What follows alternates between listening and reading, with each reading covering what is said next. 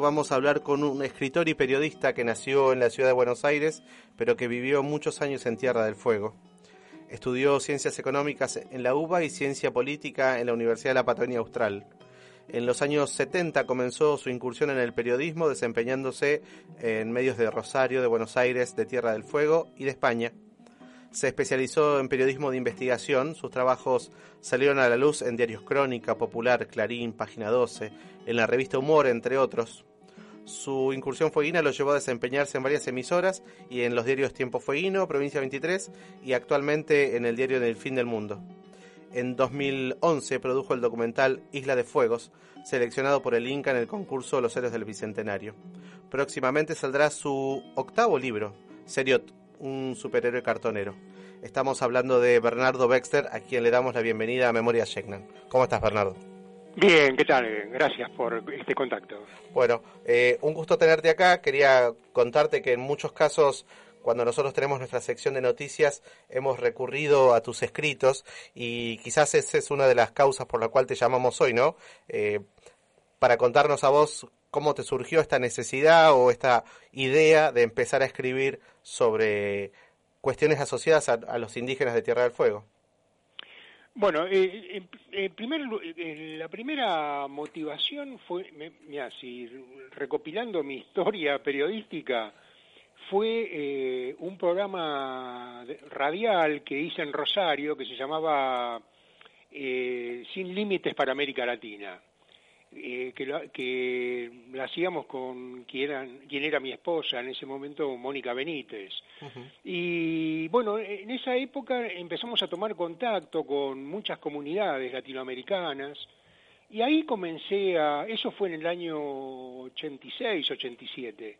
Y ahí fue mi primer vínculo con sectores, de, con pueblos originarios y con otros pueblos de Latinoamérica. Y empecé a, madurar la idea de que, eh, digamos, todo esa, ese pasado, esa, esa carga cultural que teníamos eh, tan arraigada en nosotros sobre eh, el desprecio que la sociedad durante más de un siglo, la sociedad argentina ejerció sobre los pueblos originarios, era algo que estaba arraigado en nosotros y que merecía ser revisado, hacer una autocrítica, tener una actitud eh, totalmente distinta hacia ellos.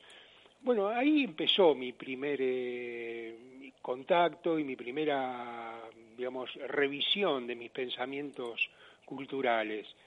Y el gran salto fue, digamos, el, quinto centenario de la llegada de la conquista de América, donde yo en esa época era asesor del diputado Luis Zamora y le propuse hacer un proyecto de declaración sobre el significado del quinto centenario y ahí eso significó un, trabajo de elaboración histórica muy intenso, profundo y que mereció muchos elogios. Y a partir de ese trabajo luego lo fui ampliando y generó un artículo que, que, se llama Una visión crítica de la conquista de América, que es eh, el artículo donde puse más empeño en toda esta visión, digamos, eh, revisionista de la historia latinoamericana. ¿no?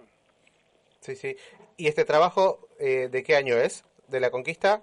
Estamos hablando y ese fue el, primer, porque tuvo varias ampliaciones, pero el primero fue de 1992. Claro. Con, el, quinto, centenario. exactamente. Y después, eh, cuando tuviste que escribir en el diario del fin del mundo, eh, elegías escribir sobre, sobre los indígenas de nuestra tierra, ¿eso también tiene con un interés personal o una cuestión más fortuita? No, no, no. El interés personal siempre estuvo, incluso el documental que vos hacías mención. Sí eh, tiene que ver con un proyecto que se originó por una convocatoria del Inca por el, digamos el bicentenario de, la Revolución de Mayo. Eh, evidentemente, en 1810 eh, Tierra del Fuego estaba totalmente en manos de los pueblos originarios. Hacer un, un digamos una, una mirada retrospectiva sobre la historia argentina tenía que ser exclusivamente darle una porción importante de ese relato a los pueblos originarios. Bueno, entonces ahí tuve también todo una, un proceso de búsqueda, de elaboración y de edición fílmica para que tengan presencia. Pero lo, de las efemérides es más abarcativo todavía, porque eh, yo, eh, digamos, eh, siempre tuve una... que de alguna manera respondí mi propia curiosidad, seguí los pasos de mi propia curiosidad, porque yo, yo me radiqué en Tierra del Fuego en 1993 y desde el primer momento que me radiqué siempre tuve, yo qué sé, un deseo, una pasión por averiguar la historia de Tierra del Fuego, por leer, estudiar, y bueno, y así me tomé contacto con la comunidad Selnan, con Rubén Maldonado y tantos otros que estaban en esa época ah, luchando por conseguir la recuperación de la reserva claro. origen. Y bueno, y mis programas y mis textos estuvieron siempre al servicio de esa lucha porque siempre la consideré como mucho más justo que las tierras estén en manos de los pueblos originarios que los ocupas que se convirtieron después en estanciero. ¿no? Claro, claro que sí. Y ah, nombrábamos recién eh, eh, tu documental Isla de Fuegos. Eh, ¿Cómo fue ese trabajo? ¿Cuánto tiempo te demoró? si hoy en perspectiva pensás que se podría agregar algo o modificar algo. Sí, incluso es decir, el documental surgió como parte de nuestra participación en el concurso este que te mencionaba. Sí y bueno, eh, de alguna manera eh, acompañó, es decir, el guion del, documental siguió los pasos de mi primer libro, que era Rebeliones en el fin del mundo. Claro. Donde allí, eh, en un primer capítulo, hacía una introducción sobre la conquista de Tierra del Fuego, ¿no? Y bueno, pero lo adapté a tomar la primera parte del documental toda dedicada a los pueblos originarios fueguinos. Y bueno, ahí tuve entrevistas que fueron muy interesantes, como la de Ernesto Piana, la yo realicé la última entrevista a, como ese, eh, a la Ann Chapman, eh, hice una entrevista con Luis, Luis Alberto Borrero, que es un antropólogo que estudió y tiene varios libros dedicados a los Selnam, y después a Rubén Maldonado y a, Anita, Sarita Sutherland, que es una vieja pobladora de Río Grande que los conoció en su infancia, ¿no? Claro. Entonces, bueno, eso me permitió aportar mucha información y mucho testimonio al documental, que igual eh, ese documental como tuvimos 20 horas de rodaje, eh, digamos que nos quedó 20 horas de rodaje, mm. teníamos el proyecto de hacer eh, una segunda, segunda parte. Una segunda parte donde íbamos a abarcar sobre todo el proceso de, digamos, de, las secuencias de ocupación de Tierra del Fuego, eh, todo el proceso socio antropológico, claro de cómo los primeros pobladores, eh, los primeros ocupantes, se sintieron con, siempre con mayor poder que las sucesivas oleadas mm. migratorias que los siguieron a ellos. Entonces siempre se sentían como ellos eran... Con más derechos que los otros.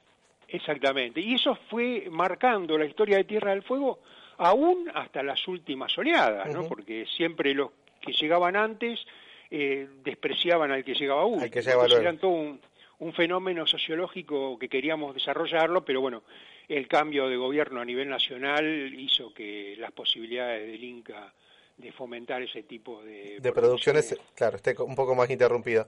Y lo que estaba viendo cuando veíamos el documental es una interesantísima y profunda recopilación de imágenes, ¿no? Todo el archivo ah, fílmico y archivo fotográfico que, que está recuperado en el documental me parece también formidable. Eso, eh, eso es parte del trabajo hecho, del documental hecho por De Agostini, que fue un documental que hizo en los años 29, 30 creo, que se liberó, como pasó ya el, la, digamos, la cautelar de, de, propiedad intelectual, ya hay libertad total para su uso y, está accesible, se puede conseguir y hay verdaderamente imágenes inéditas interesantes que fueron gran parte de lo que nosotros aprovechamos para este documental. Claro que sí. Tengo una consulta ahora, vos recién nombrabas la entrevista con Ann Chapman, ¿cómo fue esa experiencia? ¿Cómo, cómo lo sentiste? ¿Cómo, ¿Qué te dejó? Bueno, yo, eh, no, no fue la primera vez, la última que yo entrevisté a Ann Chapman. Yo la había entrevistado ya en tres o cuatro ocasiones antes, en sus visitas a Río Grande, sobre todo. Y bueno, a mí siempre tuve, digamos, fue una personalidad que me impactó muchísimo, ¿no? Porque eh, a mí me, lo que más me emocionaba, que un poco se traduce en, la parte que sale en el documental, es la pasión que ella tenía eh, y la calidez humana que tenía en el trato con lo y el recuerdo sobre todo con todos los Selnan con los cuales ella y Selnan y Yamana también no con los cuales ella se entrevistó tuvo relaciones eh, tuvo eh, digamos correspondencia que se escribía. Es decir que tenía una pasión y un amor por esas relaciones que había establecido que se notaba hasta en el tono de voz, en la fuerza con que expresaba, por ejemplo, la devoción que tenía con Lola Kiepka, eh, bueno, con los distintos, eh, digamos, exponentes que ella conoció de la cultura Selland. Entonces, para mí fue un, impacto muy grande, incluso cuando unos meses después que yo la entrevisté, falleció. Y fue verdaderamente un, un impacto para mí, ¿no? Como una pérdida de quien fue testigo de una época que tal vez era única eh, como testigo de esa época, ¿no? Claro que sí. Y después te quería preguntar acerca de cómo ves hoy vos, eh, siendo un hombre de medios, el tratamiento o la, la visibilización de las cuestiones indígenas en los medios de comunicación en general. Bueno, yo lo que creo es que la predominancia que hay en los medios de comunicación a, nivel nacional, eh, y que son los que más contacto tengo en este momento, es, eh, digamos, la continuación de esa preeminencia cultural que, digamos, que yo hablaba al principio este, de esta conversación, que, digamos, desde la conquista del desierto, se consideró a los pueblos originarios como ciudadanos de segunda, de que no tenían ni siquiera derecho a ser considerados eh, en forma igualitaria con el resto de la ciudadanía. Hasta tal punto fue eso, vos fíjate que los censos nacionales, recién en la década, a mediados del siglo XX, recién incorporó en los censos el recuento de la población aborigen. Hasta esa época ni siquiera se los tomaban en cuenta, ni se los contaban. No eran parte del recuento humano que, que era el censo poblacional. E, e, era un desprecio brutal, absoluto, que existía. Eh, digamos, todas las últimas, eh, el tratamiento periodístico que mereció eh, lo de Santiago Maldonado, lo de Rafael Nahuel, es otra demostración. Es decir, eh, las autoridades, bueno, lo que sé, uno toma el discurso de Patricia Bullrich y es despreciable, eh, absolutamente, pero los medios de comunicación fueron correa de transmisión de esos mensajes, lo, reprodujeron y lo multiplicaron. Es decir, que está en la cultura arraigada de la gran mayoría de los comunicadores sociales ese, ese prejuicio que se instaló hace más de 100 años. ¿no? Sí, sí. sigue pendiente esta, pendiente esta idea de, colonizar esa, esa posición, ¿no? Y sí, de que, de que no tienen derecho a las tierras, no tienen derecho a reclamar, no tienen derecho a que los pactos y las leyes que salieron en su defensa se cumplan y tampoco tienen derecho a que, esas, eh, que sus reclamos eh, sean oídos por porque esas leyes y pactos internacionales que los respetan se cumplan. Es decir, que no tienen derecho a nada. Porque lo que estaban diciendo, es decir, que en, el caso de Santiago Maldonado, eh, fue evidente. Benetton tenía mucho más derecho que, los mapuches. Y en el caso de Rafael Nahuel, lo mataron y, le inventaron historias como eh, que fue una resistencia armada, cualquier cosa. Sí, sí. y esto digo, perdón, colabora con, con esta construcción de un estereotipo, ¿no? Totalmente, claro. Sí, sí, de, un enemigo interno, también podríamos pensarlo de alguna manera. Sí, sí, pero, pero además, ellos son los verdaderos dueños de la tierra. ¿Por qué eh, tenemos que.? La verdad que. Eh, incluso esos, los pueblos originarios dieron múltiples muestras de, de respeto, de hospitalidad, de buen trato a los forasteros cuando pisaban tierras americanas, cuando pisaban sus tierras. Claro que sí. Eh, es decir, los Sheldon, los House y los Yamanas tienen múltiples anécdotas de cómo los trataron. Eh, eh, está el caso de los náufragos de Santísima Trinidad, que fueron los primeros que se radicaron en la en la zona de Policarpo luego de un naufragio y que los House que los asistían eh, tenían un trato cordial con ellos, hospitalario, solidario y entonces eh, eh, no, no, tiene sentido lo que si lo que solo la avidez capitalista puede dar la explicación de cómo se los trató, cómo, es decir, la cantidad de pactos firmados que hubo eh, cuando hasta mediados del siglo XIX Argentina, el límite de Argentina era el río Negro y el río Colorado, eh, que la Patagonia era prácticamente una tierra de nadie, que aún el sur de la provincia de Buenos Aires y de Mendoza y por supuesto La Pampa y el sur de la provincia de Córdoba eran lugares donde los pueblos originarios seguían dominando esos, esos sitios. Es decir, que eh, hubo pactos que nunca se cumplieron, que por, un lado contentaban a los nativos para que evitar que, reaccionaran, pero por otro lado después los reprimían para cuando ellos salían a decir, pero ustedes firmaron esto, ¿por qué no cumplen? y la represión y la, respuesta eran las balas.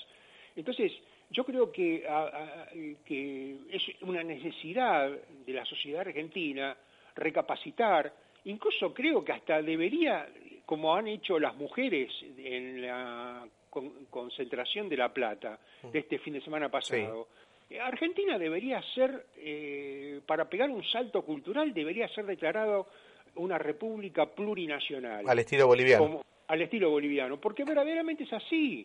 Existen comunidades que son preexistentes y tienen derecho a ser reconocidas en la República Argentina. Sí, no sé si estabas al tanto de que, por ejemplo, en Neuquén están buscando que se reconozca la lengua mapuche como lengua oficial de la provincia también. Bueno, es una cosa por demás lógica que fuera así. Eh, en algunas provincias del norte ya eso es una conquista, porque en las escuelas hay maestros bilingües, entonces eh, eh, sería lógico y natural que ocurriera eso, ¿no? Sí, sí, sí. Bien, y ya para ir, para ir cerrando, que se nos pasó volando el tiempo, quería que nos cuentes acerca de Seriot, un superhéroe cartonero. Ah, bueno, sí, es una historia que empezó hace varios años, ¿no? Porque la idea, el disparador fue, ¿por qué nunca se existió un superhéroe de los sectores oprimidos, de los sectores despojados, de los sectores eh, marginales. Si todos los superhéroes que existen eran hijos de, acaudalados o era sobre todo los que por supuesto la cuna de los superhéroes es Estados Unidos. Claro. Entonces eh, empecé a pergeñar esta historia de, de, un superhéroe cartonero. Y a medida que fui avanzando en la ficción que fui desarrollé eh, se me ocurrió que este personaje eh, podría ser un hijo eh, de ficción de Virginia Chonquintel. Me lo imaginé así. Bien. Que, como Virginia pasó gran parte de su vida en Buenos Aires y allí fue encontrada por un por el padre no me acuerdo como bueno un salesiano que fue cuando la descubrió que la conocía de su de su presencia en la misión y bueno y la trajo a Río Grande. Bueno, de ahí se me ocurrió esta historia inventada, ¿no? De, que un hijo de Virginia quedó en Buenos Aires, que la crisis del 2001 lo desproletarizó, digamos, lo expulsó de los lugares de trabajo normales en que se desempeñaba y, lo expulsó a las calles y a convertir eh, en cartonero, que su sustento venía por esa vía como tantos otros. Y cuando empezó a generarse un proceso de reacción, de, organización y de resistencia por, frente a la ofensiva del jefe de gobierno de la ciudad de Buenos Aires, se me ocurrió que ese jefe de gobierno podía ser un Brown. Entonces, la lucha que él empezó a liderar eh, tenía un doble sentido, un sentido de actualidad y social y otro más de, su génesis, claro. de reivindicación histórica. Y, y Seriot se convierte en superhéroe porque por su sangre Selnam, eh, él come en una ocasión sangre de eh, carne de guanaco ahumado, que lo había encontrado en un tacho de basura de un restaurante, y, en un momento que la policía lo va a desalojar, se, se da cuenta que tiene una potencia muy fuerte y él solo resiste y defiende a todos sus compañeros y, hace huir al pelotón policial que lo estaba atacando. Y, ahí empieza la historia del superhéroe, un, personaje que encarna la realidad del cartonero con esa sangre Selnam que se convierte en súper eh, poderoso cuando toma contacto con la ingesta de carne de guanaco. Claro. ¿Y esto cuándo va a salir a la luz? Mira, eh, fue seleccionado a principio de año por la editora Tierra del Fuego y me comunicaron que posiblemente el, mes próximo ya esté eh, impreso. Bueno, qué bueno. O sea que podría haber una presentación de libro antes de fin de año. Sí, sí, calculo que sí, sí. Bueno, ojalá que así pueda ser. Eh, Bernardo, se nos fue el tiempo. Quiero agradecerte estos minutos que dispensaste con nosotros y ojalá podamos verte pronto en Río Grande presentando a Seriot, nuestro superhéroe cartonero. Bueno, al revés, muy, muy amable de tu parte y de Flor por esta, este contacto. Muy bien. Que tengan mucha suerte con un programa como ese tan laureado y tan necesario. Muchas gracias, un abrazo grande. Chao, chao.